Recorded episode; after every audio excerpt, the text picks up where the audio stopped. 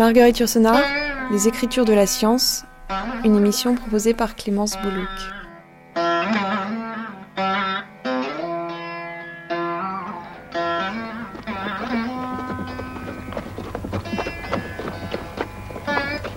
Elle pouvait résister encore quelques heures.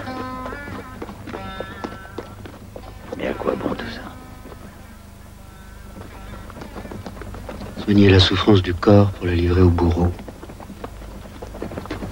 Sont à la sottise et à la cruauté, monsieur Théus.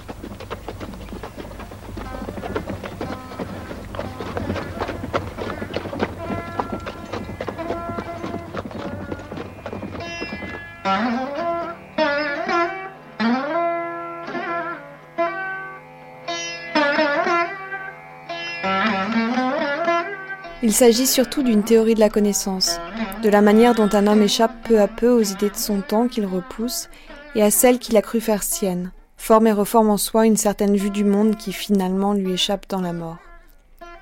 Voici le regard de Marguerite Yourcenar sur Zénon et sur l'œuvre noire dans une lettre à Alain Bosquet du 1er janvier 1964. Le rapport de Marguerite Yourcenar à la science pourrait être un écho à cette citation, à cette pensée, échapper aux idées de son temps, former et reformer en soi une certaine vue du monde. Et l'alchimie en est une porte d'entrée, comme nous le dit Brigitte von Tiglen, historienne des sciences à l'Université de Louvain.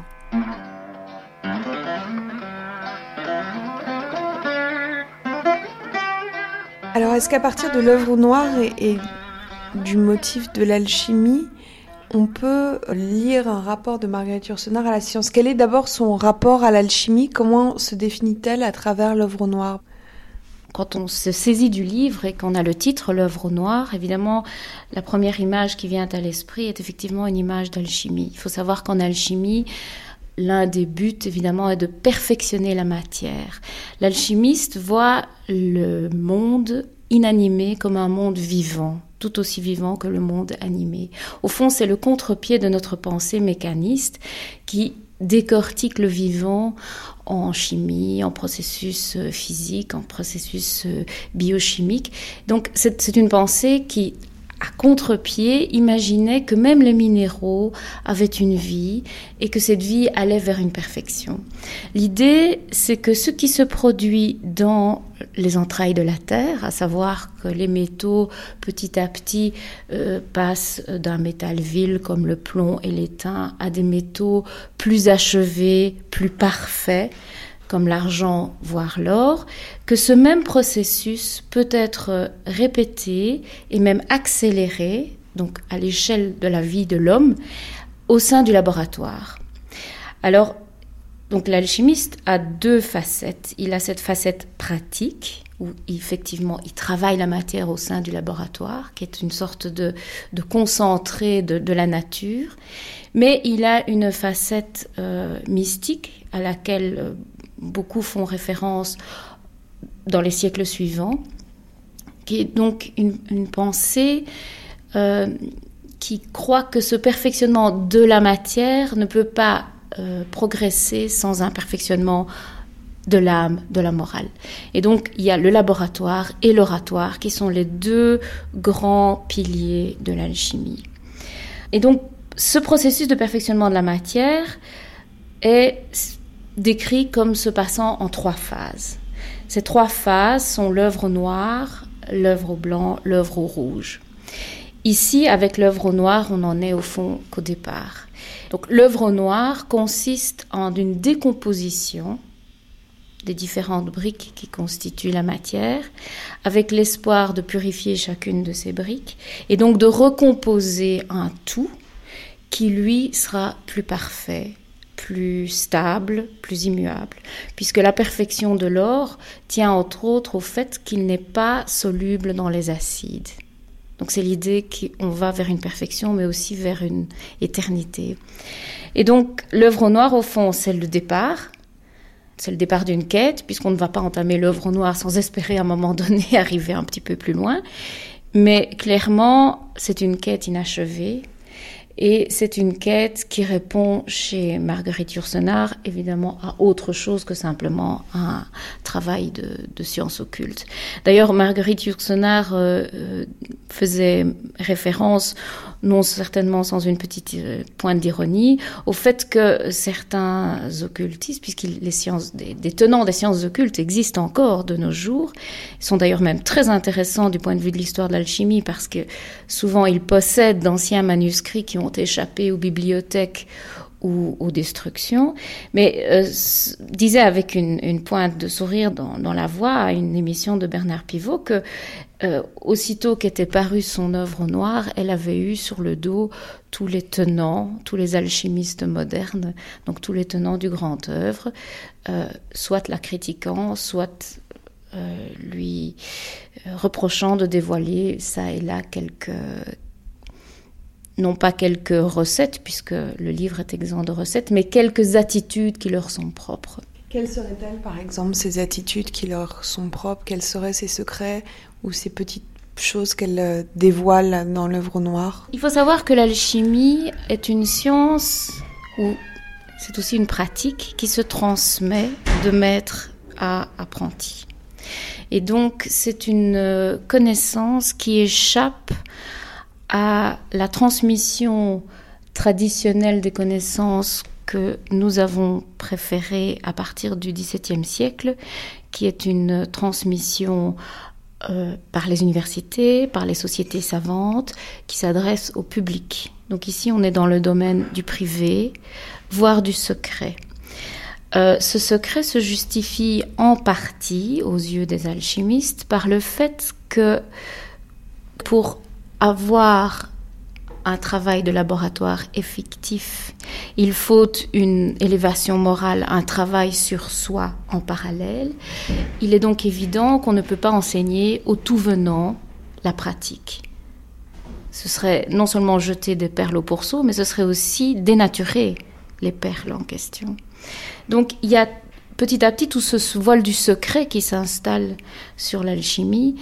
Donc elle, en parle à, plusieurs reprises, donc le fait que c'est euh, une activité qui doit se faire dans un certain secret, dans une certaine euh, intimité aussi, et euh, que l'Église ou la société civile ne juge un petit peu effrayante.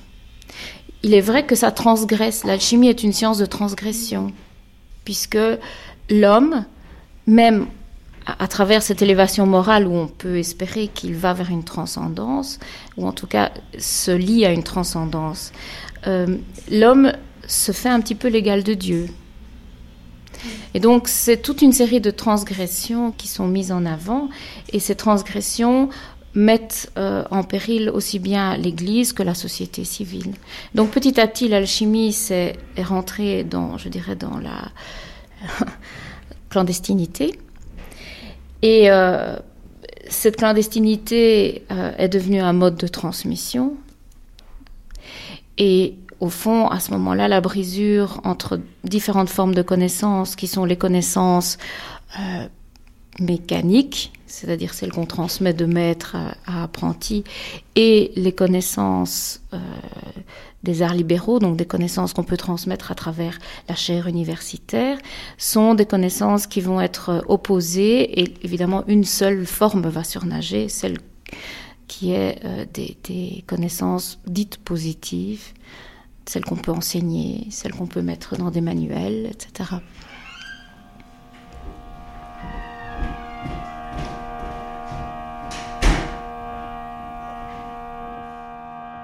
On sut qu'il avait d'abord passé quelque temps à Gand, chez le prévôt mitré de Saint-Bavon qui s'occupait d'alchimie. On crut ensuite l'avoir vu à Paris, dans cette rue de la bûcherie où les étudiants dissèquent en secret les morts et où se prennent comme un mauvais air le pyrrhonisme et l'hérésie. D'autres, fort dignes de foi, assuraient qu'il tenait ses diplômes de l'université de Montpellier. Ce à quoi certains répondaient qu'il n'avait jamais fait que s'inscrire à cette faculté célèbre et qu'il avait renoncé au titre sur parchemin en faveur de la seule pratique expérimentale, dédaignant à la fois Galien et Celsus. On crut le reconnaître en Languedoc, dans la personne d'un magicien séducteur de femmes. Et vers la même époque en Catalogne, sous l'habit d'un pèlerin venu de Montserrat et recherché pour le meurtre d'un jeune garçon, dans une hôtellerie fréquentée par des gens sans aveu, marins, maquignons, usuriers suspectés de judaïsme et arabes mal convertis. On savait vaguement qu'il s'intéressait à des spéculations sur la physiologie et l'anatomie, et l'histoire de l'enfant assassiné, qui n'était pour les grossiers ou les crédules qu'une instance de magie ou de noire débauche, devenait sur les lèvres les plus doctes celle d'une opération ayant pour but de transvaser du sang frais dans les veines d'un riche hébreu malade. Plus tard encore, des gens encore, des gens revenus de longs voyages et de plus longs mensonges, prétendirent l'avoir vu dans le pays des Agathirs, chez les Barbaresques, et dans la cour du Grand Daïr. Une nouvelle recette de feu grégeois employée à Alger par le pacha Kéredim Barberousse endommagea gravement, vers 1541, une armadille espagnole. On mit à son compte cette invention funeste, qui, dit-on, l'avait enrichi.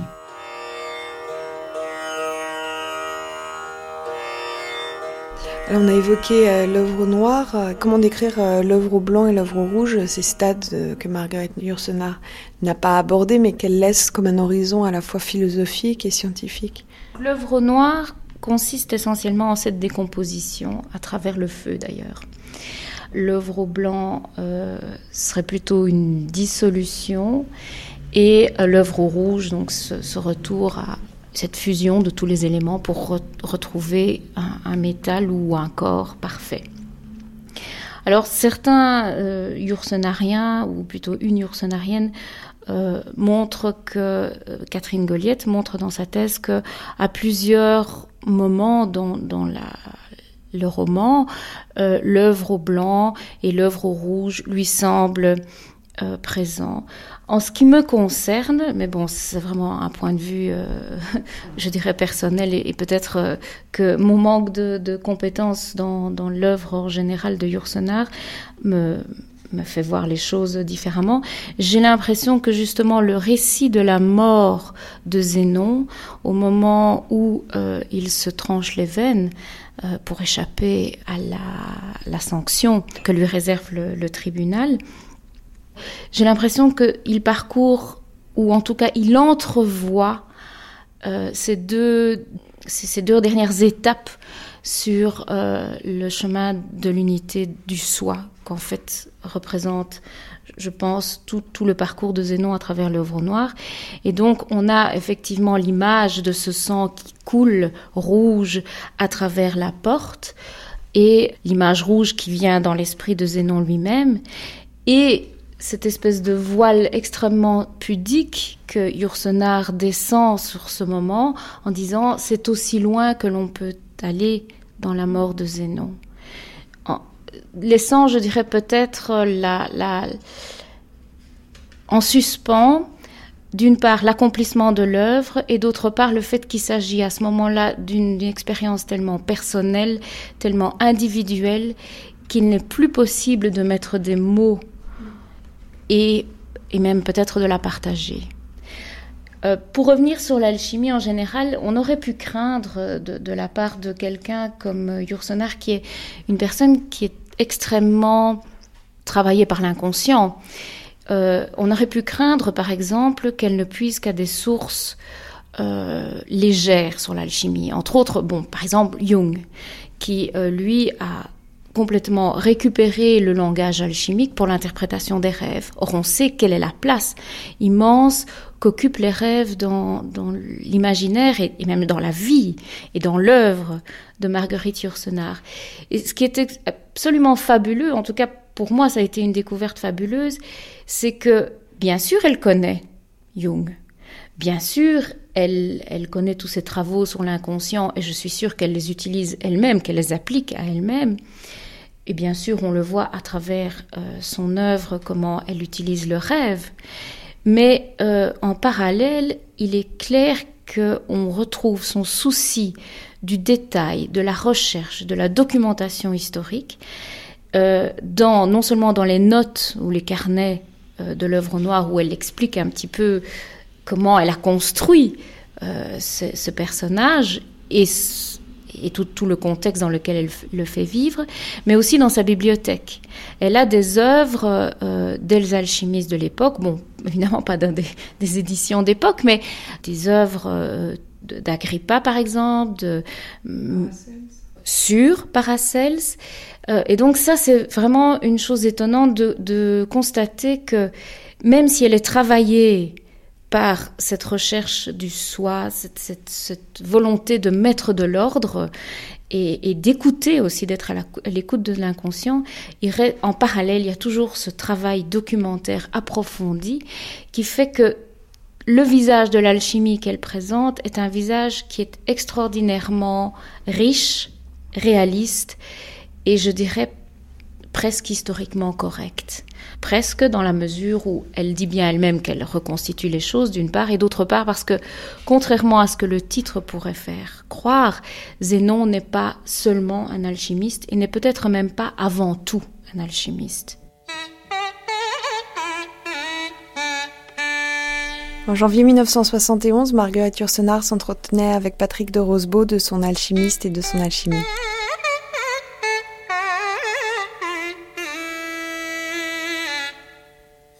C'est-à-dire que Zénon doute même des possibilités de l'homme d'atteindre la vérité. Mais il continue à respecter l'immense effort humain pour diminuer le plus possible le pourcentage d'erreurs. Et il y a là un moment où, persécuté, euh, prêt à fuir le lendemain Innsbruck pour trouver refuge dans un autre État d'Allemagne, il s'écrit pourtant dans un moment d'enthousiasme euh, euh, une sorte de péant en l'honneur de l'effort humain, de l'intelligence humaine, dans lesquels il reste en quelque sorte très adrianique. Si l'on pouvait imaginer un Adrien persécuté, pauvre, fuyant de ville en ville, adonné tout entier aux sciences et pas seulement à l'art de gouverner, on serait très près, en somme, du Zénon de ce moment-là.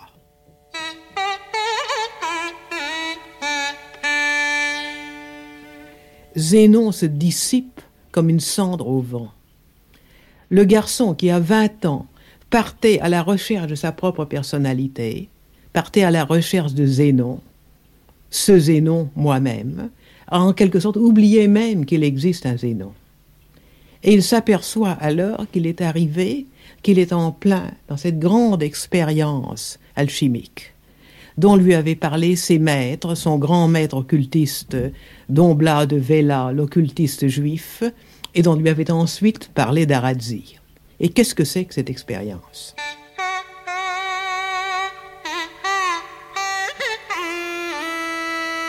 Colette Godin est professeure à Dartmouth College. Elle a travaillé sur le hasard et la nécessité dans l'œuvre de Marguerite Yourcenar.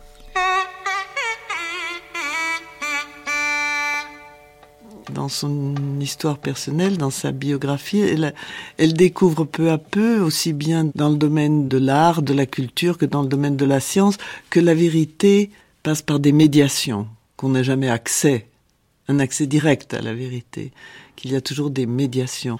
Par exemple, on n'a pas d'accès direct au passé.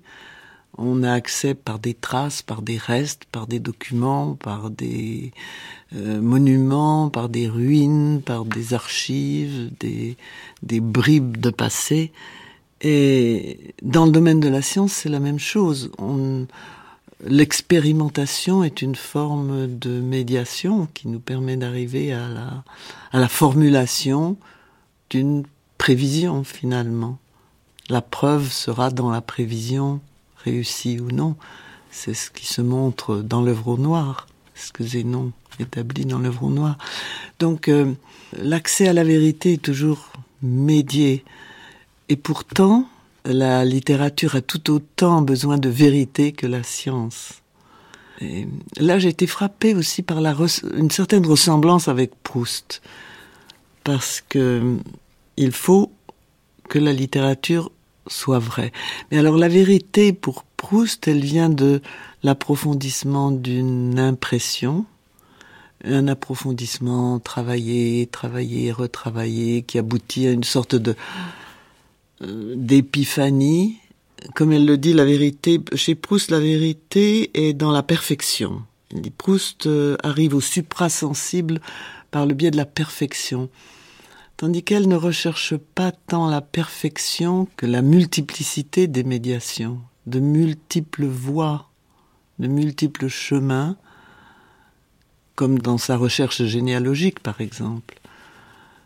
Donc je ne crois pas qu'elle euh, croit jamais sauf peut-être dans ses moments personnels. Si elle, décrit parfois dans sa correspondance des moments d'extase devant la nature, mais dans l'ensemble de son œuvre, ce n'est pas tellement l'épiphanie au contact d'une impression magnifiée qui donne la vérité, c'est plutôt la convergence de multiples voies de recherche, petite quête. D'où le personnage de Zénon qui aussi s'inscrit aussi dans cette convergence à travers mm. toutes les facettes de son activité humaine. Oui, oui. La médecine, la, l'alchimie, la contemplation des astres. Il a ces moments, c'est vrai qu'il a ces moments d'extase. Il a un moment sur la dune, la, la, le moment où il, la baignade, où il a l'impression de redevenir le premier homme. C'est Adam Cadmon qui se baigne dans l'élément primordial. Mais ce sont des moments très, très fugitifs. C'est un moment qui passe. Il revient, il retombe dans l'histoire. Mhm. Et l'histoire, euh, il en devient la victime. L'histoire de son temps. De la même façon qu'Adrien a cette épiphanie de nuit syrienne et immédiatement après, il est rattrapé par, euh, mhm. par la multiplicité de ses destins. Mhm.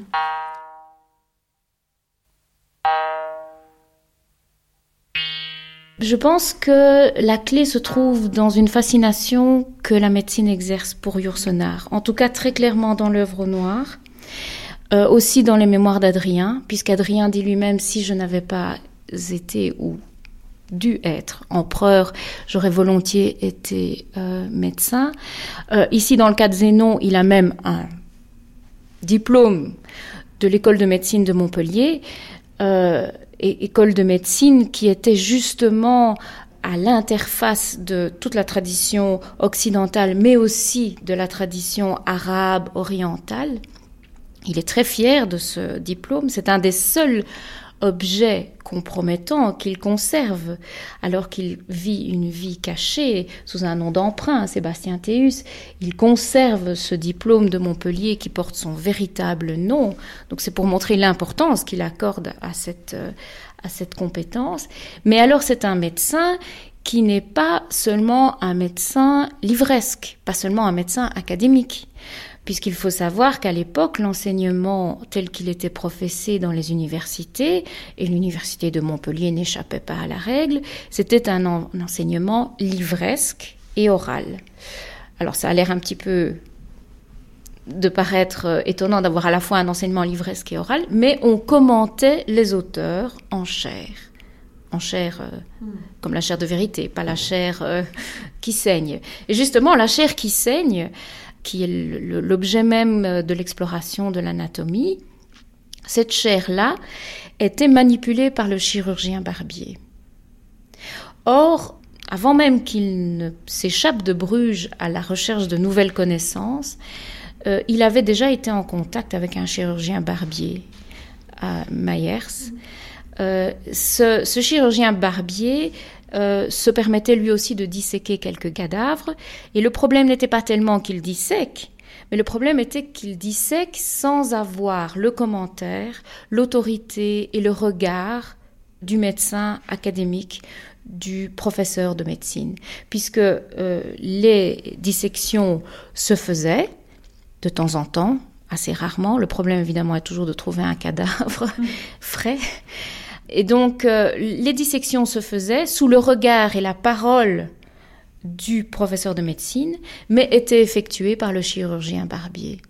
Et des personnages comme Vézal, qui sont là des personnages historiquement réels, qui vivent d'ailleurs à la même époque euh, que Zénon, et dont Marguerite Yersenard s'inspire très clairement pour nourrir, comme elle dit, Zénon d'une bouillie de réalité.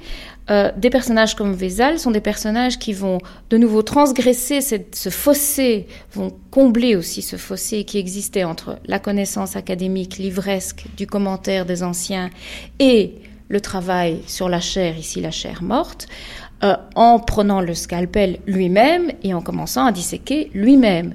Parce qu'il s'était rendu compte, tout comme Zénon d'ailleurs le mentionne de temps en temps, il s'était rendu compte du fait que cette distance qui s'était instaurée entre la description du corps et le corps lui-même découpé, la distance avait introduit des erreurs.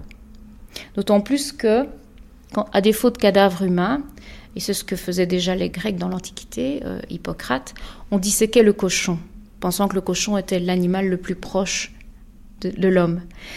Et donc évidemment, il y a quand même quelques différences, quelques particularités, et on retrouvait dans les textes anciens sur lesquels on glosait à l'infini ces erreurs qu'on répétait. Mais comme elles étaient inscrites dans le texte, et que le texte avait une telle force, une telle auctoritas, comme on disait à l'époque, euh, ce que désignait la main du chirurgien barbier, ce qu'il arrivait à faire surgir avec son scalpel n'était pas suffisant, n'avait pas force de preuve. Et donc Zénon, c'est un médecin qui effectivement a été nourri à cette science académique, qui est un champion de la, de la dispute académique, qui peut renverser les arguments, qui peut convaincre son auditoire, est finalement amené à aller vers les choses. Et la chose qui l'intéresse, c'est l'homme. L'homme, le corps de l'homme, le corps vivant, le corps mort pour explorer le corps vivant.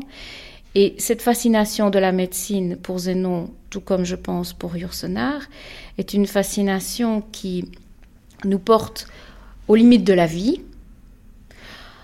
et alors aussi aux limites de l'individualité. Parce que au moment où on dissèque un être humain, il n'y en a pas deux qui se ressemblent, si on rentre dans le détail. Quand on guérit une maladie, il n'y a pas deux maladies qui se manifestent de la même façon. Il n'y a pas deux malades qui vont manifester les symptômes exactement de la même manière. Il n'y a pas deux traitements appliqués à un seul malade qui vont donner le même résultat. Et donc, à travers cette quête de l'universalité de l'homme, finalement, on est chaque fois renvoyé à l'individualité. Et donc, je pense que le rôle de la médecine euh, pour répondre à cette question ou pour peut-être simplement magnifier cette obsession est vraiment, euh, est vraiment central et, et n'est pas, est loin d'être un hasard. Et quand on, y repense aussi, il faut se rendre compte que l'alchimie est une science ou une connaissance qui arrive à renourrir, à révolutionner la médecine, puisqu'elle fait rentrer dans le domaine de, l'arsenal thérapeutique tout le monde inanimé, puisqu'elle croit, elle, que ce monde inanimé est doué de vie. Donc il y a un renouvellement, et c'est d'ailleurs comme ça que l'alchimie et la chimie vont rentrer dans le cadre académique. Et donc le choix de l'alchimie comme l'une des voies de connaissance dont Marguerite Yourcenar dote Zénon n'est pas non plus un hasard, et je pense à fort à faire avec cette obsession de la médecine. On a noté dans la stylistique de Margaret Yourcenar une préférence pour euh, la métonymie plutôt que pour la métaphore. Est-ce qu'il n'y aurait pas, euh, à travers ce choix, euh, quelque chose de scientifique? Prendre la partie pour le tout, quelque chose qui rappellerait l'expérience ou le diagnostic? Oui, ça c'est important. La partie pour le tout, le cas, le cas particulier, le singulier. C'est vrai qu'elle a le goût du singulier, de l'anecdote vraie dans son histoire de l'art, par exemple, c'est la façon qu'elle a de focaliser sur un artiste, sur un cas, et d'ouvrir à partir de là une réflexion historique sur la période, sur d'autres artistes, sur les rapports de l'artiste au monde, les rapports du spectateur à l'artiste et à travers lui au monde. Donc, le cas particulier est important, le singulier est important pour arriver à l'universel on rejoint le hasard par là. Parce que le hasard, c'est ce qui nous met au contact de, du moment imprévisible, du moment unique. Le hasard, c'est l'unique. imprévisible.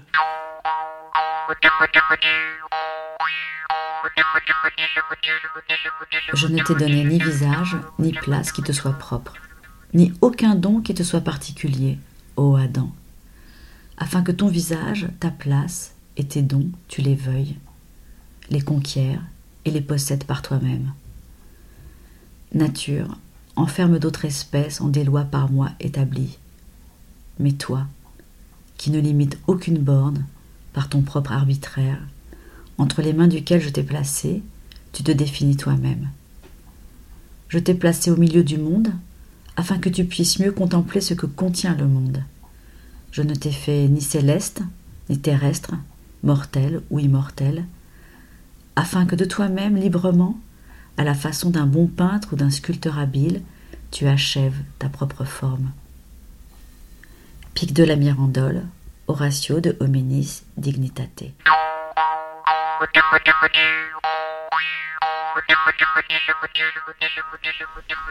En même temps, il y a un optimisme de la singularité de l'universel qui est porté par euh, la médecine et par l'alchimie, une façon de réparer, et un véritable pessimisme dans le constat que fait Margaret Yourcenar de l'usage, du mauvais usage de ces sciences et aussi des persécutions de ceux qui les pratiquent. Oui, c'est pour ça que l'œuvre noire peut être lue comme un roman formidablement optimiste sur la compétence qu'a l'homme de se faire, de prendre sa forme. D'ailleurs, la citation de Pic de la Mirandole qu'elle donne en exergue est, tout à fait significative. Il dit bien euh, Je ne t'ai fait ni céleste ni terrestre, mortel ou immortel, parlant de Dieu ou prenant les termes que Dieu aurait adressés à l'homme. Donc je ne t'ai fait ni céleste ni terrestre, mortel ou immortel, afin que de toi-même, librement, à la façon d'un bon peintre ou d'un sculpteur habile, tu achèves ta propre forme. Mais en même temps qu'on a cette liberté, on a la responsabilité, l'abîme aussi, euh, qui s'ouvre à chaque pas. Et de ce point de vue-là, ça devient à ce moment-là un roman de désespoir qui termine d'ailleurs par la mort et par une, œuvre inachevée. Euh, un, roman qui commence où Zénon va embrasser le monde, va le domestiquer, va le comprendre dans toutes ses, relations. et, puis tout d'un coup, au milieu du roman, il se rend compte de ses limites. Et ça, j'aimerais bien y revenir. Il se rend compte de ses limites. Et finalement, se contente de petites choses, de petits rôles, d'obscurité, en se disant je vais déjà amasser tout ça, ça je peux faire. Et donc c'est vrai qu'il y a cette espèce de, respiration, d'inspiration à la dimension du monde, et puis cette expiration, et le terme est vraiment propre, enfin je veux dire adapté, cette expiration devant le constat d'une certaine impuissance.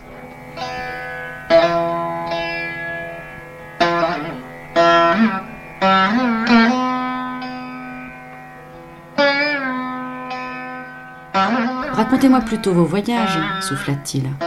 Pourquoi dit le philosophe. Je ne vous parlerai pas des mystères de l'Orient. Ils n'existent point.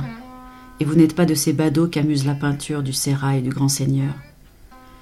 Je connus vite que ces différences de climat, dont on a fait tant cas, sont peu de choses au prix du fait que l'homme a partout deux pieds et deux mains, un membre viril, un ventre, une bouche et deux yeux. On me prête des voyages que je n'ai point faits. Je m'en suis prêté moi-même, par subterfuge, et pour être tranquillement ailleurs que l'on me croit.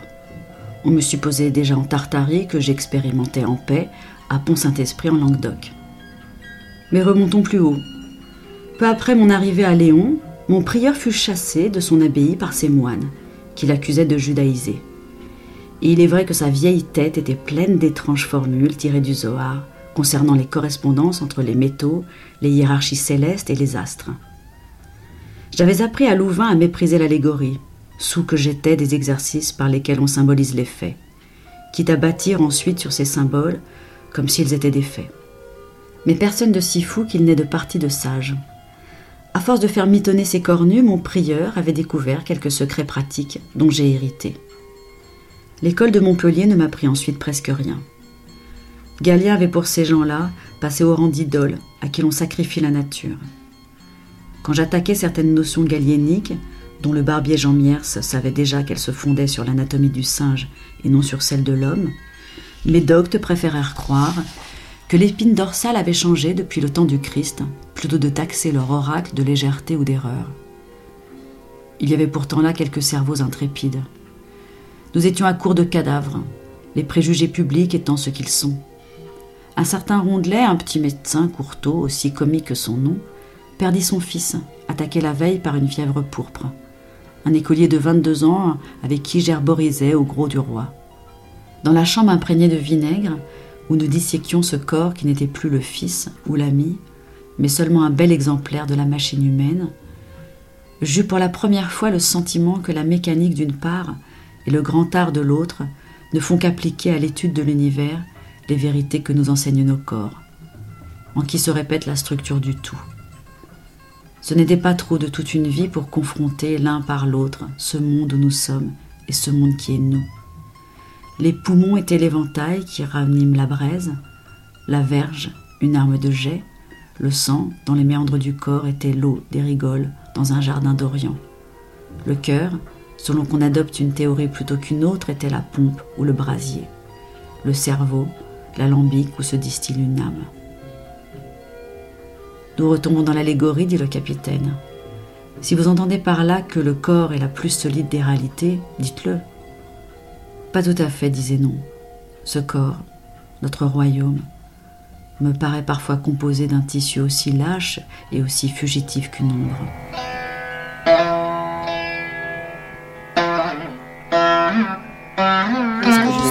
Statut de la science, comme le statut du hasard, n'est pas aussi une leçon d'humilité On a parlé effectivement du désir de gloire de Marguerite Yourcenar, mais il y a aussi toujours cette constante de l'homme comme peu, comme glaise, comme quelque chose de à la fois de dignité justement mm. et en même temps défaçable, d'éminemment euh, labile.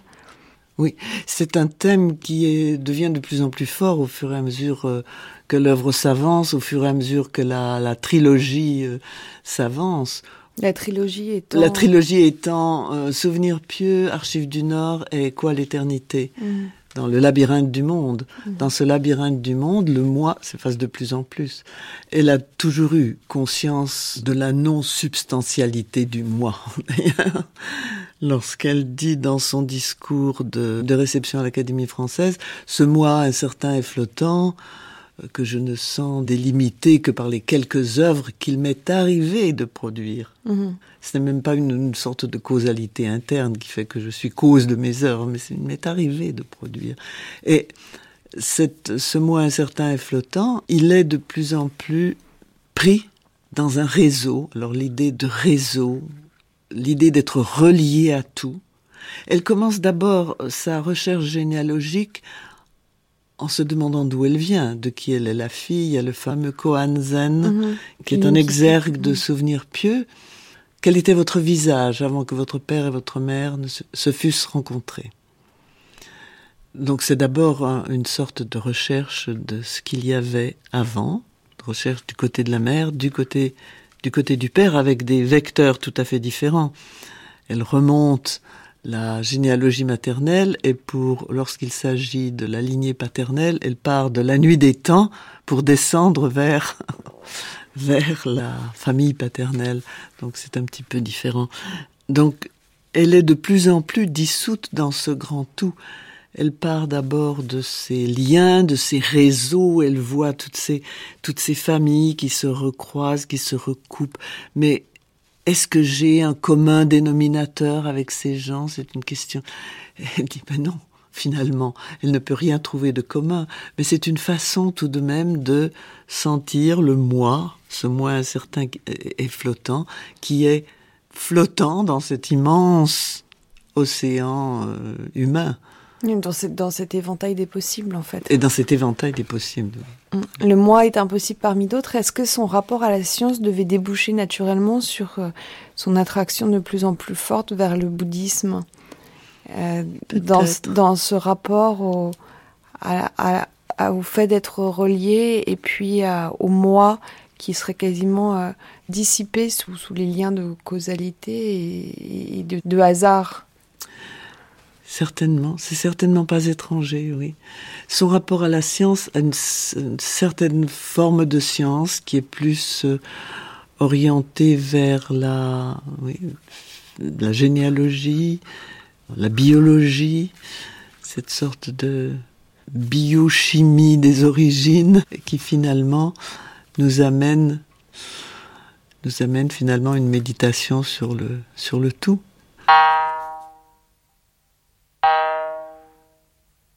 J'ai été frappée en regardant euh, encore les, les ouvrages qui se trouvaient dans la bibliothèque de Marguerite Yourcenar et qui se trouvent toujours à Petite Plaisance.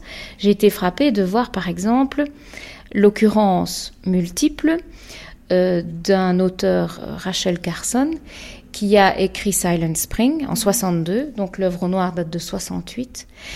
Euh, Rachel Carson est une, une, journaliste qui a lancé ce cri d'alarme, justifié dans une certaine mesure, mais c'est un cri d'alarme romancé d'ailleurs, contre les effets des substances chimiques qu'on utilisait massivement et les effets qu'elles avaient à long terme dans la nature. L'exemple qu'elle prend, qui n'est pas un exemple, enfin dont on pourrait discuter, c'est le DTT. Le DTT a été un insecticide puissant, remarquable, qui a euh, évacué, éradiqué les moustiques en zone marécageuse. Euh, et qui a donc éradiqué la malaria par voie de conséquence. Des populations entières ont été sauvées, y compris en, Europe. Évidemment, il y a toujours un effet secondaire. Comme tout médicament, vous avez fait l'effet pour lequel vous prenez le médicament, et puis vous avez l'effet secondaire. Euh, l'effet secondaire n'est pas toujours escompté, n'est pas toujours prévu et n'est pas toujours domesticable non plus. Et donc le, cri d'alarme qu'elle lance sous forme d'un roman, Silent Spring, donc Printemps silencieux, c'est une projection évidemment c'est une, une, projection presque hyperbolique d'un printemps qui commence sans chant d'oiseaux parce que les oiseaux n'ont plus d'insectes à manger, parce que les insectes ont été éliminés par le DTT, etc. Mais donc c'est un, cri d'alarme sur le fait que les, scientifiques, les ingénieurs doivent réfléchir aux conséquences de ce qu'ils produisent. Alors, le produit DTT en lui-même n'est ni bon ni mauvais, la connaissance en elle-même n'est ni bonne ni mauvaise, mais il est vrai qu'au fur et à mesure que la puissance de l'homme se développe, la responsabilité de l'homme augmente. Et évidemment, maintenant que nous sommes avec toutes ces, questions de euh, biotechnologie, euh, d'organismes génétiquement modifiés, etc., tout ça sont des questions qui s'ouvrent encore beaucoup plus et qui résonnent. Donc c'est peut-être pour ça aussi qu'on voit dans l'œuvre de Yourcenar des résonances écologiques, ce que nous qualifions d'écologiques, euh, qui sont peut-être d'autant plus apparentes pour nous que nous vivons avec d'autres questions en tête qu'elle-même. Mais je pense que c'était une question qu'elle se posait. Et de nouveau, pour revenir à l'alchimie, l'alchimie euh, et, les médecins euh, du XVIe siècle se nourrissaient aussi d'astrologie. Mmh. L'astrologie, qu'est-ce que c'est? C'est une forme de connexion. Euh, c'est l'idée que le monde est interconnecté que ce qui se passe dans les étoiles, ce qui se passe sur Terre, ce qui se passe dans les entrailles de la Terre, ce qui se passe au sein même de l'organisme de l'homme, tout ça est interconnecté. Et l'écologie, c'est aussi une façon de voir que toutes les choses sont connectées et qu'il n'y a pas un mouvement d'un côté qui n'a pas une influence d'un autre côté. Le problème n'étant pas tellement d'un immobilisme, mais d'un équilibre, d'une harmonie. Et de nouveau, est-ce que la quête de la perfection permet l'harmonie Est-ce que cette, quête qui nous met en, mouvement et qui, cherche un but, est-ce que ce n'est pas finalement la quête qui compte? Est-ce que ce n'est pas finalement le cheminement? Tout comme dans l'œuvre au noir, finalement, est-ce qu'il est important de savoir si Zénon a achevé sa transmutation jusqu'au bout? Est-ce que ce qui nous, en tant qu'être humain, euh, peut nous, nous apprendre, nous, nous nourrir, n'est-ce pas simplement le, ce cheminement.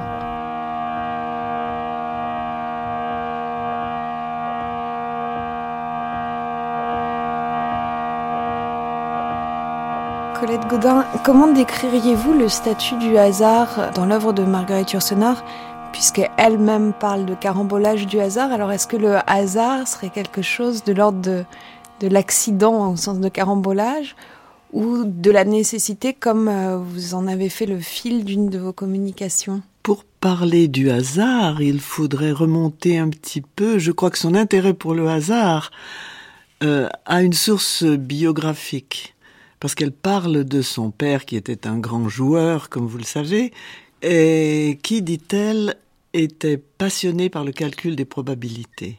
Donc ça, c'est certainement une des préoccupations qui a couru dans la famille, enfin la famille réduite à eux deux, mais, et qui est prouvée par les lectures et les livres qu'on trouve dans la bibliothèque de Petite Plaisance. Par exemple euh, par exemple, Le hasard et la nécessité de Jacques Monod, par exemple, les livres sur la, contingence des lois de la nature, des livres de Poincaré, enfin, tous les ouvrages qui, dans les années 20, ont correspondu à ce, cette étape de la pensée scientifique qui commençait à s'orienter vers euh, un certain probabilisme, vers une euh, conception probabiliste de la causalité, mhm.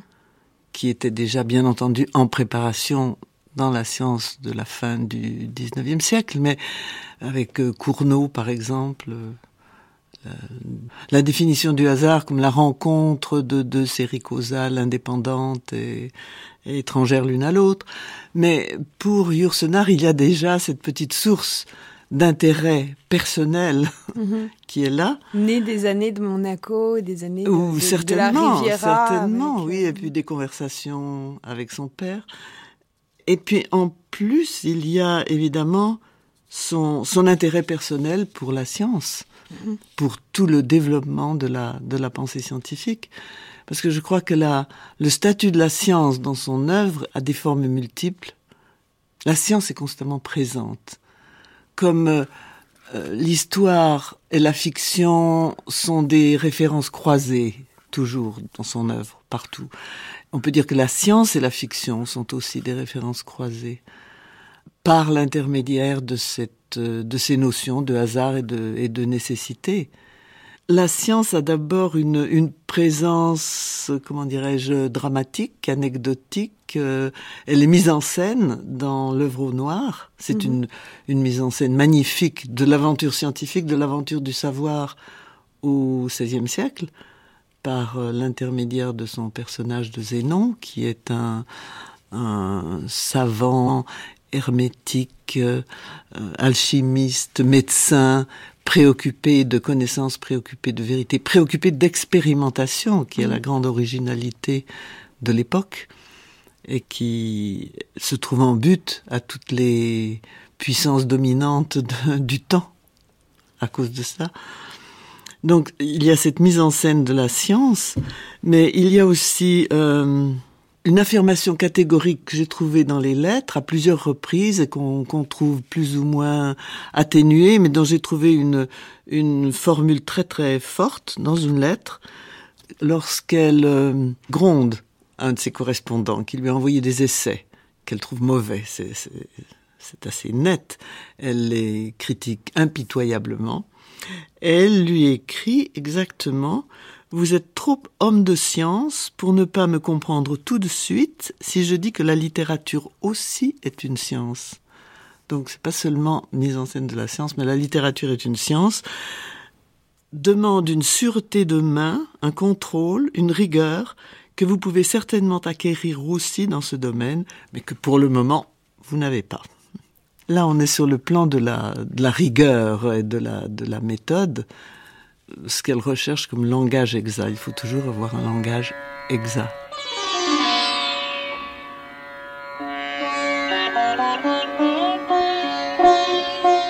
Pierre Bazantaille enseigne à l'Université de Bretagne. Spécialiste de l'œuvre de Raymond Roussel, il a travaillé lors du colloque de Cerisy en 2006 sur les échos entre Raymond Roussel et Marguerite Yourcenar autour des motifs de l'alchimiste. Pierre Bazantaille, comment décririez-vous la rencontre de deux univers qui semblent une rencontre à peu près improbable, les deux univers de Raymond Roussel et de Marguerite Yourcenar Alors, euh, c'est en effet une, rencontre improbable, comme euh, je l'ai dit en achevant mon, petit travail sur euh, Marguerite Yourcenar au cours du colloque de Cerisy, une rencontre à la Lautréamont, donc il y a un caractère un peu poétique dans ce choc.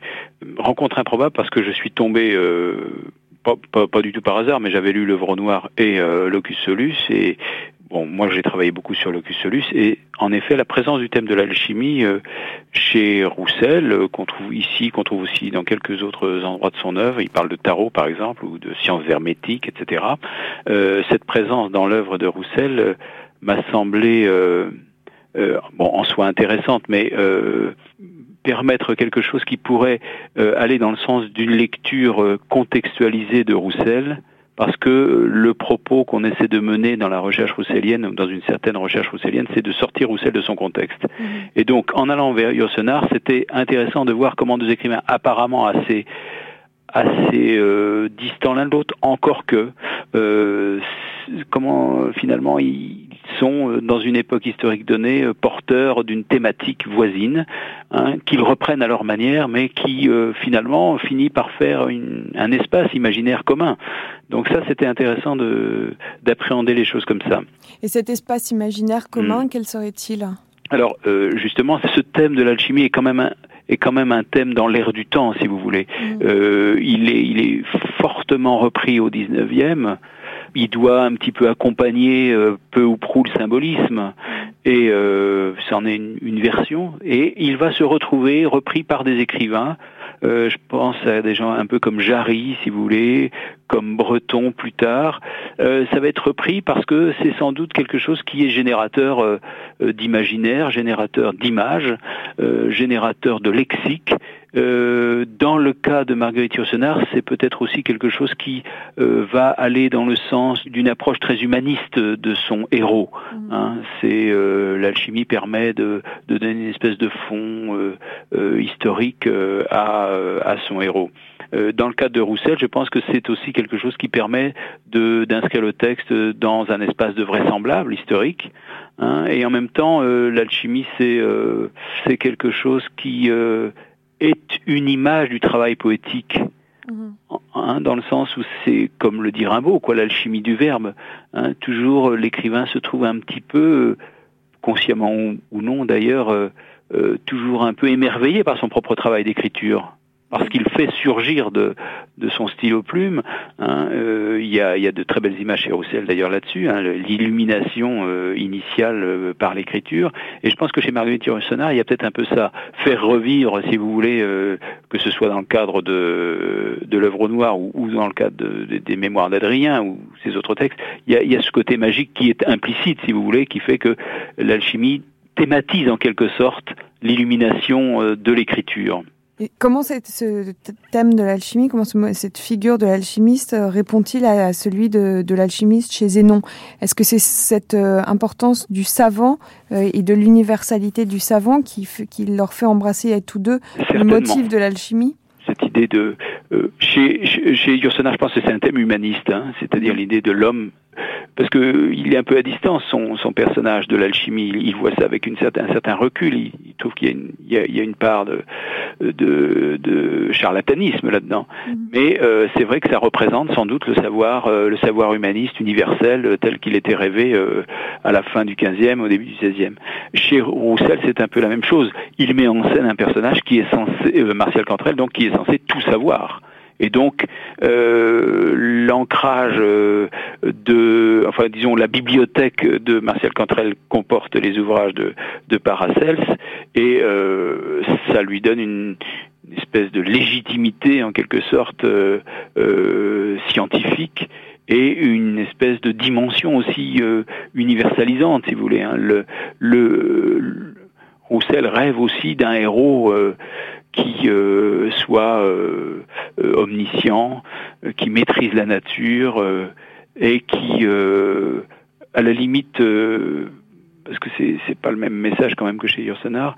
À la limite, chez Roussel, le, personnage se sert de tout son savoir pour le mettre en spectacle en quelque sorte. C'est-à-dire il y a un côté gratuit chez lui. Alors que sans doute chez Marguerite Yourcenar, il y a un aspect quand même euh, vision de l'homme, hein, une espèce de message euh, destiné à enrichir la morale en quelque sorte euh, des lecteurs.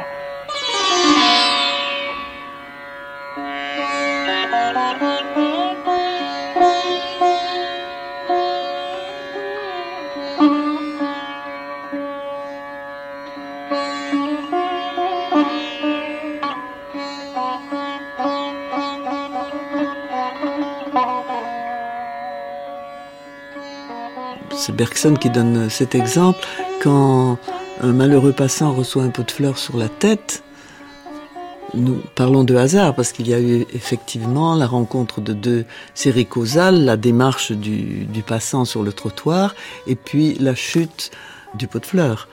Et nous parlons de hasard parce qu'il y a là une rencontre avec de l'humain. Nous parlons de hasard quand il y a un élément humain qui entre en jeu c'est quelque chose qui affecte l'humain, qui rencontre nos intentionnalités, nos, notre liberté, qui confronte notre liberté. Mais dans la science, le hasard, c'est autre chose. Le hasard, c'est la somme des probabilités. Donc, euh, l'écrivain joue avec cela, comme euh, Marivaux dans le jeu de l'amour la, et du hasard, mais alors il se donne des règles très, très simples, en quelque sorte. Il imagine deux jeunes gens qui veulent déjouer la volonté de leur père, mettre à l'épreuve l'autre en se déguisant en domestique, mais en se déguisant en domestique, ils finissent par faire exactement le jeu de la nécessité sociale à laquelle ils étaient plus ou moins condamnés, c'est-à-dire s'épouser comme enfants de, de pères qui les avaient destinés l'un à l'autre. Donc c'est c'est l'écrivain joue là dans un, un intervalle très très petit. Mais quelle est cette nécessité chez Marguerite Yourcenar? Quelle serait-elle dans un monde euh, sans Dieu? Parce que chez Marguerite Yourcenar, euh, la question de la science et aussi du hasard, de la nécessité, mmh. fait affleurer celle de, de la présence ou non de Dieu. Et euh, l'homme de science est souvent aussi en lutte avec les, les incarnations de, ou les ministères divins sur Terre. La nécessité scientifique serait peut-être par l'influence de quelqu'un comme Teilhard de Chardin qu'on pourrait la définir. C'est-à-dire?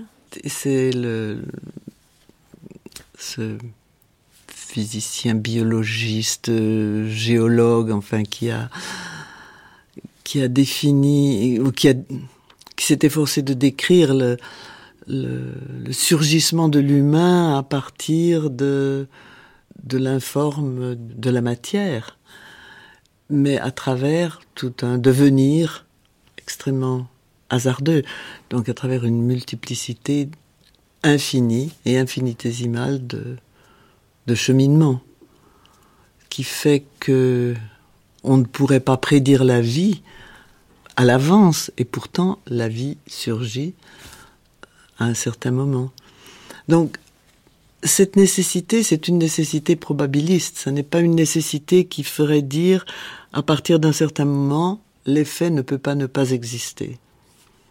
Et pourtant, cette causalité est là. Elle existe. Mais chez Marguerite Yourcenar, alors comment est-ce qu'elle ah. elle est mise en œuvre? Enfin, quelle est cette part-là? Dans ses essais, il y a l'histoire, il y a le, je ne dirais pas la fatalité, mais l'existence, le cela est dans l'histoire, les choses sont, par exemple, lorsqu'elle regarde, elle, elle, regarde les statues dans une église à Innsbruck, elle réfléchit sur ces figures du passé et se rend compte que autrefois elle cherchait dans ce qu'elle voyait dans les musées, elle cherchait quelque chose de vivant, elle cherchait un contact direct avec la vie du passé. Puis elle se rend compte tout à coup que la vie n'est pas là, que la vie est ailleurs. Mais pourtant, elle dit à propos de ces figures du passé, elles sont parce qu'elles furent. Donc il y a quand même une nécessité qui est dans le temps. Le temps porte les choses et porte la continuité. Et cette espèce de continuité dans le temps, elle en fait une, constante de son œuvre.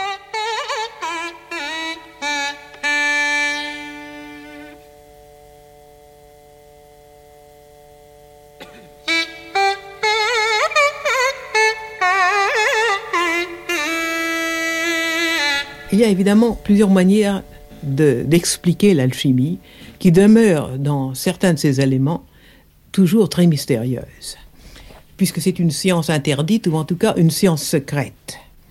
Et on discute encore si les expressions de l'alchimie s'appliquent à d'audacieuses expériences sur la matière elle-même, ou s'entendent symboliquement des épreuves de l'esprit, s'efforçant de se débarrasser des préjugés. Et il est très probable que l'alchimie était à la fois l'un et l'autre. Mais ce qui est certain, avant d'en revenir à Zénon, c'est que l'intérêt extraordinaire de l'alchimie à cette époque était que dans une période où la scolastique triomphait, où l'on croyait beaucoup au raisonnement par contraste, le noir d'un côté et le blanc de l'autre, le corps d'un côté et l'âme de l'autre, la vie d'un côté et la mort de l'autre, l'alchimie au contraire, euh, faisant prévoir en quelque sorte les doctrines de Hegel, et d'autres philosophes et surtout des physiciens de nos jours, montrait un monde dans lequel tout était en état de perpétuelle transition. Et Zénon, considérant cette alchimie, ce monde fluide de l'alchimie, s'aperçoit tout à coup qu'il est arrivé au premier stade de l'expérience alchimique, à l'œuvre noire, le plus difficile de tous. Il s'est dit, qu'il ne dépasserait pas cette œuvre noire la plus difficile de toutes, parce que peut-être le plus difficile est de briser nos concepts et de nous séparer de nos illusions, et que c'était déjà un triomphe en quelque sorte suffisant pour une vie. Mais à l'époque où il se dit cela, il est déjà dans cette œuvre au blanc qui suit l'œuvre rouge, et qui est une période de purification et de service. Car en effet, il a renoncé à toutes les ambitions humaines.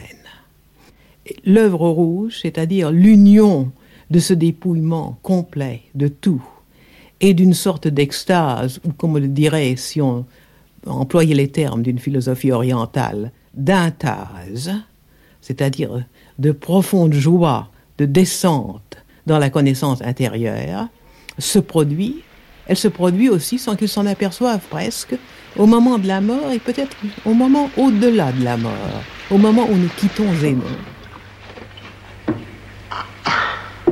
Toujours cacher vos opinions jusqu'à les brûler. Des ruses de guerre, capitaine, oui. J'ai atteint la première phase de l'œuvre au noir. Le personnage de l'alchimiste est aussi un alchimiste de lui-même, hein, d'une certaine manière. Comme si euh, lui-même, un tout avait existé auparavant et qu'il euh, fallait reconstituer les choses et les êtres. L'alchimiste non seulement travaille à perfectionner la substance minérale, enfin, ou les substances minérales, pour, ne pas les appeler inanimées, puisque pour lui, elles, sont, douées de vie aussi. Mais ce travail ne peut pas se faire sans son propre perfectionnement. Donc ça, c'est clair qu'il y a une sorte de jeu de miroir. Euh, tout comme l'œil qui regarde dans la lentille. Euh, et ça, c'est présent dans l'alchimie. Euh, au fond, ce que vont faire les sciences à partir du XVIIe siècle, c'est de découpler l'objet et le sujet, donc l'objet de connaissance et le sujet de connaissance, avec le, je dirais, l'apogée au XIXe siècle des sciences positives, ce qui fait que des tas d'hypothèses ne seront plus à faire je pense ici à, la place qui avait donc euh, réussi au tout début du 19e siècle à montrer qu'effectivement le système solaire était en parfait équilibre grâce à des calculs issus de la mécanique newtonienne. Et Napoléon, l'empereur, lui dit Mais euh, et que faites-vous de Dieu dans tout cela? Et la place de répondre Je n'ai pas eu besoin de cette hypothèse. Donc l'homme devient apparemment maître de la nature, maître euh, des lois de la nature, dans le sens qu'il peut les comprendre, il peut non seulement voir que ça fonctionne, mais il peut lui-même inventer d'autres choses à partir de ces lois. Et puis, au, fond, la, et je pense que Marguerite Yourcenar était suffisamment euh, à l'écoute de son époque pour s'en rendre compte. Au début du XXe siècle, il y a un basculement, on voit les limites euh, de, la connaissance, on voit que, par exemple, euh, en mécanique quantique, on ne peut plus dire si une, une, particule est ici ou là à partir du moment où on connaît sa vitesse. Il y a une limite à la perception euh, des choses et à l'emprise que l'homme pensait avoir sur la nature et, donc sur des lois qu'il peut identifier. Et donc là, là aussi, de nouveau, il y a le perfectionnement de l'homme à travers cette connaissance de la nature, et puis cette connaissance de la nature qui lui renvoie ses propres limites. Et donc, au fond, l'alchimiste, euh, lui, vivait déjà dans cette dualité. Il était morceau de la nature lui-même.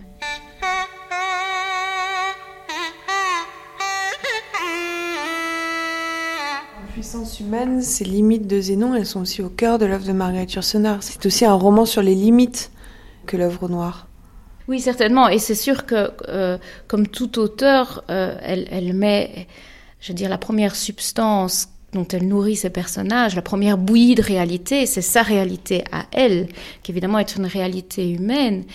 Mais je pense que en plus, elle fait le constat à la fois de la puissance qu'a l'homme de penser librement, mais de l'abîme que ça ouvre à ses pieds. Et à cet égard-là, le passage de l'œuvre au noir où effectivement tout bascule, qui s'intitule l'abîme précisément, il y a un passage tout à fait euh, étonnant où Zénon s'endort et se réveille, l'œil collé sur la lentille qui lui permet d'observer les choses.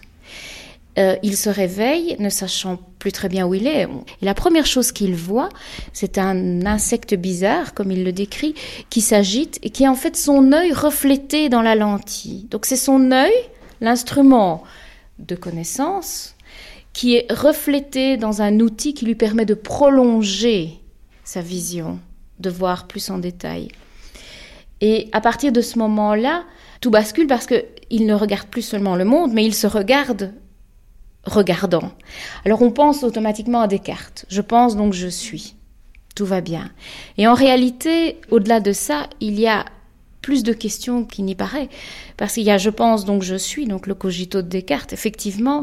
Mais aussitôt viennent d'autres questions qui sont peut-être plus euh, des, méditations euh, euh, à la malbranche, qui disaient Je suis, mais que suis-je? Je pense, mais comment? Et chez, Marguerite Yourcenar, clairement, la question se pose à ce moment-là pour Zénon de savoir comment est-ce que je pense Quelles sont les choses que je mets en œuvre Quel est le rapport que j'ai avec cette réalité.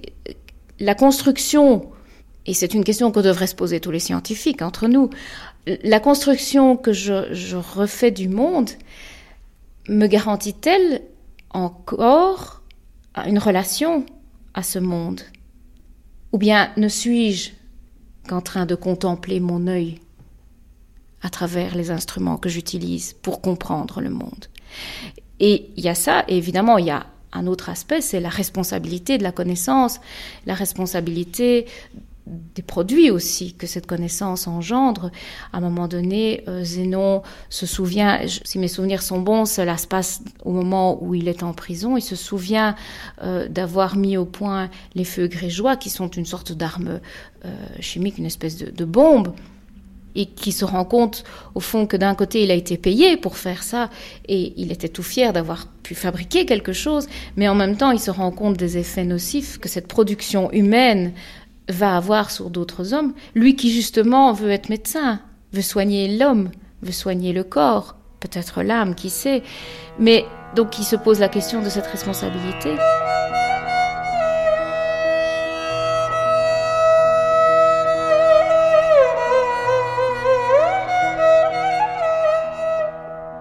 Je tâtais des poux, j'examinais des langues, j'étudiais des urines et non pas des âmes. Ce n'est pas à moi de décider si cet avare, atteint de la colique, mérite de durer dix ans de plus, et s'il est bon que ce tyran meure. Le pire ou le plus sot de nos patients nous instruisent encore, et leurs sanies ne sont pas plus infectes que celles d'un habile homme ou d'un juste. Chaque nuit passée au chevet d'un kidam malade me replaçait en face de questions laissées sans réponse. La douleur et ses fins, la bénignité de la nature ou son indifférence, et si l'âme survit au naufrage du corps.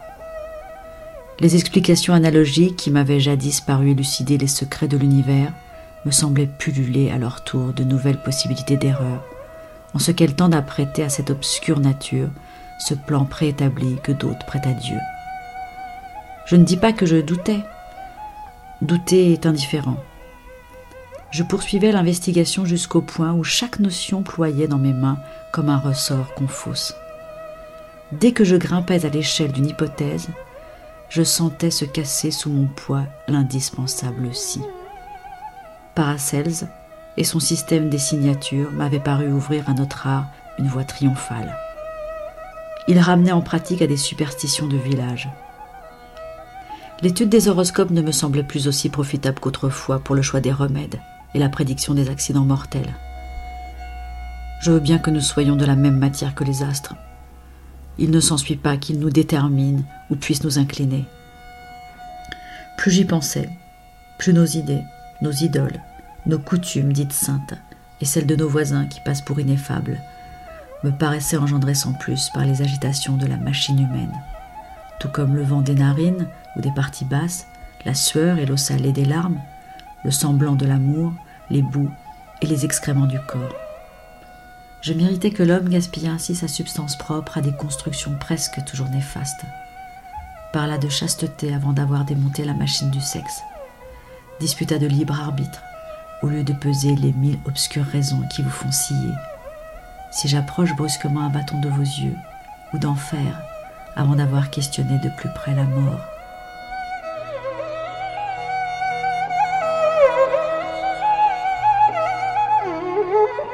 Ce hasard, quelle forme prend-il de façon romanesque dans son œuvre? Ah. Le hasard, elle est toujours un petit peu tiraillée, le dit dans ses essais, le dit dans des, interviews, des conversations, euh, tiraillée entre le besoin de comprendre les choses sous l'angle de la nécessité, des lois, et l'absolue évidence du hasard, de l'enchevêtrement de hasard qui nous entoure, qui nous mène. Nous sommes le fruit du hasard. De quoi est-ce que je suis faite? Je ne peux pas dire de quelle cause exactement je découle. Je ne peux pas remonter à l'enchaînement des causes et des, et des effets qui m'ont produit, moi, euh, individu unique et accidentel. je suis absolument contingent et accidentel. Mais d'un autre côté, elle fait dire à Adrien, nous répugnons à nous accepter des mains du hasard. Donc il y a toujours ce, tiraillement. Alors dans la littérature, le hasard n'est pas tout à fait la même chose que le hasard vécu ou le hasard scientifique. Parce que le hasard est un instrument aux mains du romancier qui est un peu euh, un démiurge, qui est un peu roi, dieu de sa création en quelque sorte. Donc c'est le hasard qui donne au romancier une marge de jeu en faisant apparaître des circonstances, mais en même temps dans les limites du plausible. La catégorie du plausible est très importante pour elle. Elle, euh, elle s'en explique beaucoup dans la note et dans le carnet de notes de Mémoire d'Adrien. Le plausible, c'est ce qui aurait pu arriver, et on ne peut pas trop jouer au-delà, au-delà de ces limites du plausible.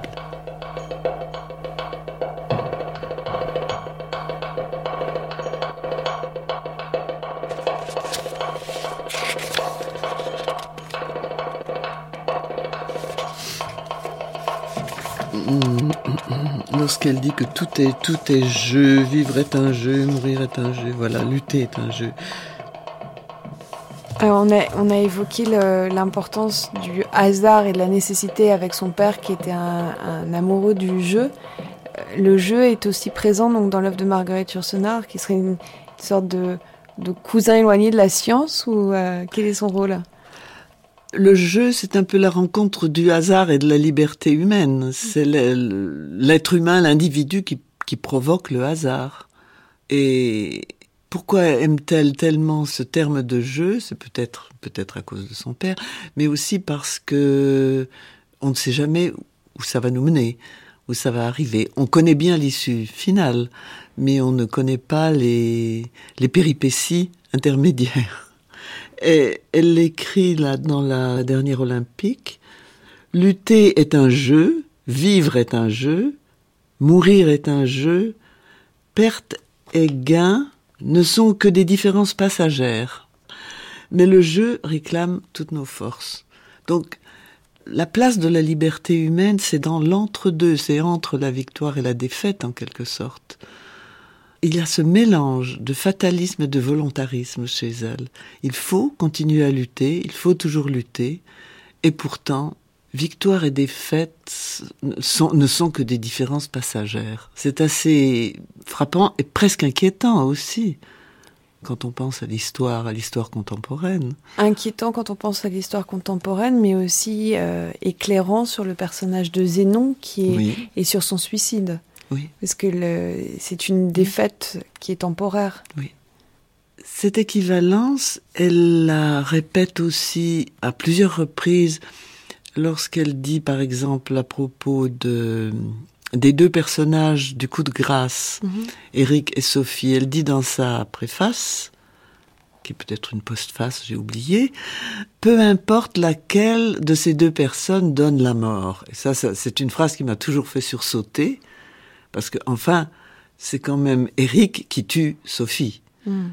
Et c'est Sophie qui, euh, la combattante qui était du côté des Rouges au moment des guerres baltes, après la Première Guerre mondiale, euh, qui a été prisonnière de Conrad, qui est du côté de des armées blanches, et c'est Sophie qui exige que Eric, l'homme qu'elle a aimé en vain, qui exige que ce soit lui qui l'exécute.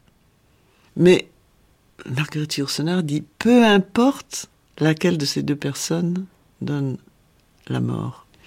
Donc c'est assez étrange tout de même ce peu importe. Elle l'emploie souvent, ce peu importe. Euh, ce qui fait que les éléments dramatiques de l'histoire semblent s'effacer un petit peu dans une sorte d'équivalence lorsque nous nous plaçons du point de vue de Sirius, du point de vue euh, de la grande euh, tragédie d'ensemble de l'humanité. Et ça me semble une des contradictions intéressantes de Marguerite Yourcenar entre son sens historique et son sens mythique, si l'on peut dire. Euh, là, le mythe et l'histoire sont en tiraillement un peu. Oui, c'est ta façon d'aplatir l'être humain, euh, cette façon de, de, le rendre insignifiant. En même temps, il y a quelque chose d'assez... Euh, peut-être qu'il porte aussi la marque de son siècle et, une sorte de pessimisme ah que certains ont, tiré vers euh, une façon de parler de décadence. Est-ce mhm. qu'il est y a ça aussi par un profond pessimisme dans l'enchaînement des hasards et des causes? C'est surtout à partir de 56 que le pessimisme gagne chez elle face à l'histoire. Mhm. Lorsqu'elle écrivait Mémoire d'Adrien, elle pensait encore que l'histoire pouvait produire un homme presque sage. comme Adrien. Puis 56, c'est l'année noire de l'enlèvement de C'était l'année de l'invasion de la Hongrie, c'était l'année de la désastreuse euh, opération de Suez. Et là, vraiment, elle a eu l'impression que tout recommençait, que le monde s'écroulait à nouveau et qu'il y avait de quoi désespérer de, l'humanité. Donc cette idée de recommencement des tragédies s'est imposée à elle à partir de ce moment-là. son pessimisme n'a fait que, croître et son, son intérêt pour la, pour la nature, pour l'écologie aussi en même temps. D'un autre côté, elle ne croit pas au progrès. C'est-à-dire, elle ne croit pas au progrès technique tout ce qu'elle voit autour d'elle, ce sont les effets désastreux du progrès technique sur le monde, sur la nature, sur euh, euh, les restes de l'histoire. Les ruines sont abîmées par l'homme encore plus que par le temps euh, dévorateur, le temps destructeur. Donc, le progrès n'existe pas.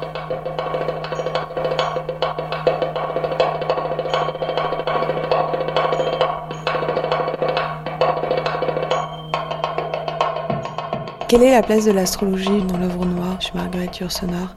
Euh, À petite plaisance, il y a des livres d'astrologie. Est-ce qu'elle est présente, mais elle serait plutôt entre les lignes? L'astrologie au, siècle où Marguerite Yourcenar situe Zénon fait partie, tout comme l'alchimie et la musique, de la trousse à outils du médecin qui pense large, qui ne se limite pas à l'exercice académique de ses connaissances. Donc la, musique, ça peut paraître étonnant, mais c'est parce que c'est l'harmonie. La musique, euh, c'est essentiellement la recherche, souvent par voie mathématique, d'une certaine harmonie. Or, le corps malade est visiblement dans un état de disharmonie. Donc ça, c'est une, chose. L'alchimie, on en a parlé tout à l'heure. Et l'astrologie, c'est au fond, pour les médecins qui euh, s'y adonnent et qui y croient, un autre moyen de parvenir à un diagnostic. Donc c'est pas nécessairement toujours l'anticipation du futur comme nous le concevons, mais c'est une réponse à cette euh, profonde conviction que le ciel et la terre sont liés, que euh, le macrocosme et le microcosme sont interdépendants et que euh, ce qu'on peut lire dans les astres a une correspondance. Maintenant, laquelle, ça c'est encore une autre affaire. Il y a quelques passages où Zénon semble compétent en, pardon, en astrologie et le mentionne, mais effectivement, il n'en fait pas usage. Il me semble qu'à un moment donné, il, euh, mentionne le fait qu'il a dû à un moment donné écrire, enfin faire un, petit peu une, une, carte du ciel pour l'un ou l'autre. Bon, on pouvait en vivre, on pouvait en vivre, donc pourquoi pas. Euh, par contre, il est très euh, clairement au courant de l'hypothèse copernicienne, ce qui est remarquable dans la mesure où 1543 paraît l'ouvrage de Copernic, ouvrage posthume. 1543, or euh, Zénon, à ce moment-là, je crois qu'il a encore plus ou moins 5 ans à vivre. Et là, là où Yourcenar en fait mention, c'est dans, dans, un Zénon encore plus jeune. Cela dit, l'hypothèse copernicienne circulait sous le manteau depuis un certain temps. Et elle circulait, entre autres, euh, en Flandre, enfin, à l'université de Louvain.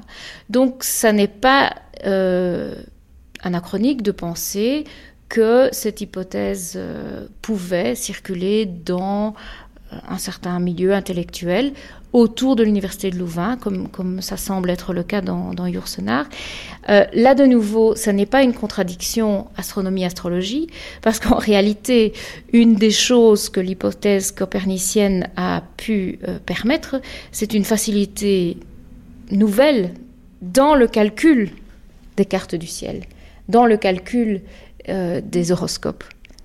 Et donc, de nouveau, il y a une interpénétration entre euh, ce que nous appelons science et pseudoscience, mais qui à l'époque, euh, cette, division n'avait aucun cours.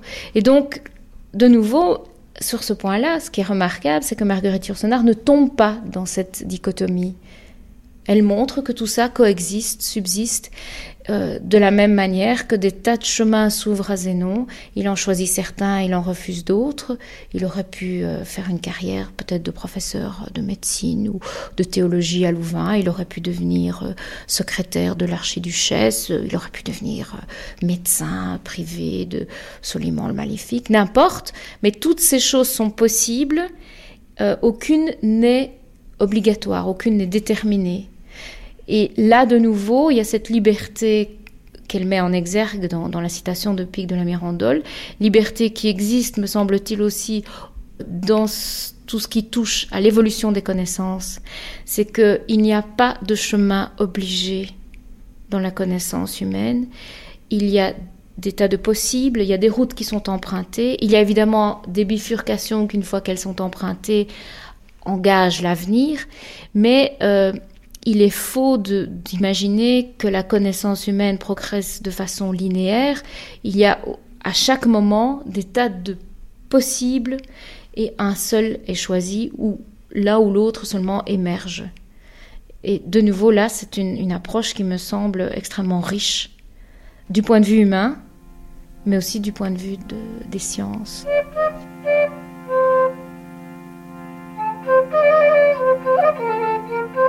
Une génération assiste au sac de Rome, une autre au siège de Paris ou à celui de Stalingrad, une autre au pillage du palais d'été.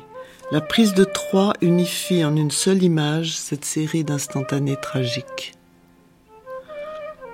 Foyer central d'un incendie qui fait rage sur l'histoire. Et la lamentation de toutes les vieilles mères que la chronique n'a pas eu le temps d'écouter crier trouve une voix dans la bouche édentée des cubes. C'est dans un texte sur la mythologie grecque. Et dans ce texte, on trouve euh, une des tentations de Yourcenar, justement, d'égaliser tous les événements de l'histoire, de les identifier peut-être un peu, un peu vite les uns aux autres, de faire une sorte de superposition mm. des événements. Elle, elle atténue ce qu'il y a d'événementiel, d'unique, pour retrouver une nécessité tragique dans l'histoire. Mais la nécessité, on la trouve là. Il y a une tragédie dans l'histoire, il y a le destin, ce qu'elle appelle le destin, il y a une véritable poétique du destin chez elle, qu'elle met en jeu, qu'elle met en œuvre, qu'elle met en scène dans ses romans. Et on pourrait s'interroger sur le statut de Marguerite euh, romancière, parce qu'elle préfère toujours partir d'une donnée réelle. Elle part d'un destin accompli.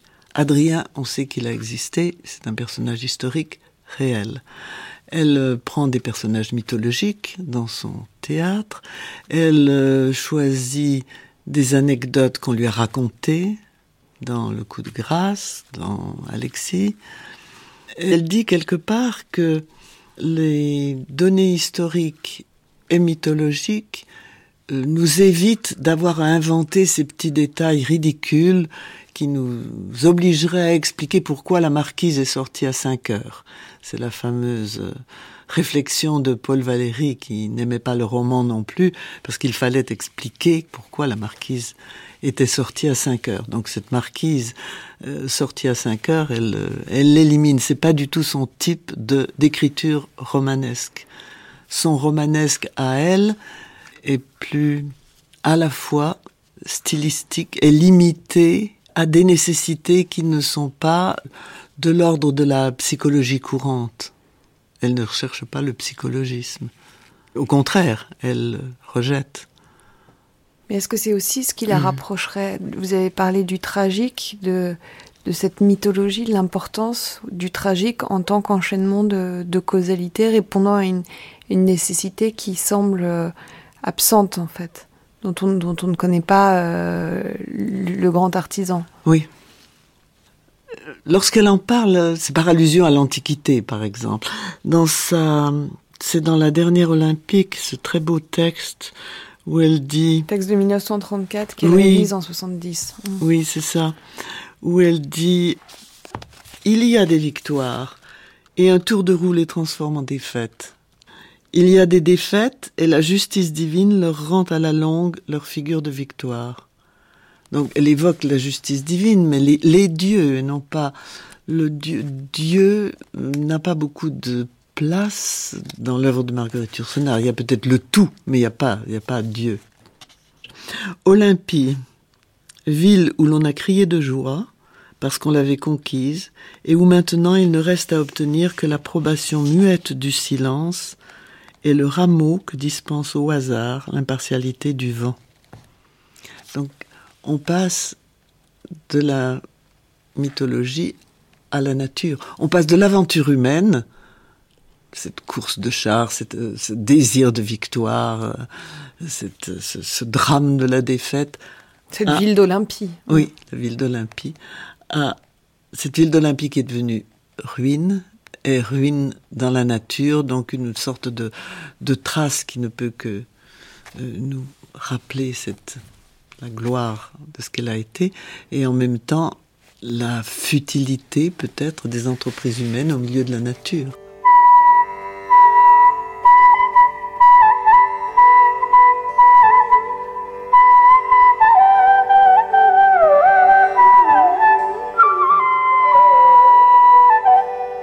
C'était Marguerite Yourcenar, Les Écritures de la Science, avec Colette Godin, Brigitte von Tingelen, Pierre Bazentaille. Une émission proposée par Clémence Boulouk, Archivina Sandra Escamez, texte dit par Marilyn Canto. Prise de son Catherine Dérété, mixage Guillaume Ledu, réalisation Marie-Ange Garanto.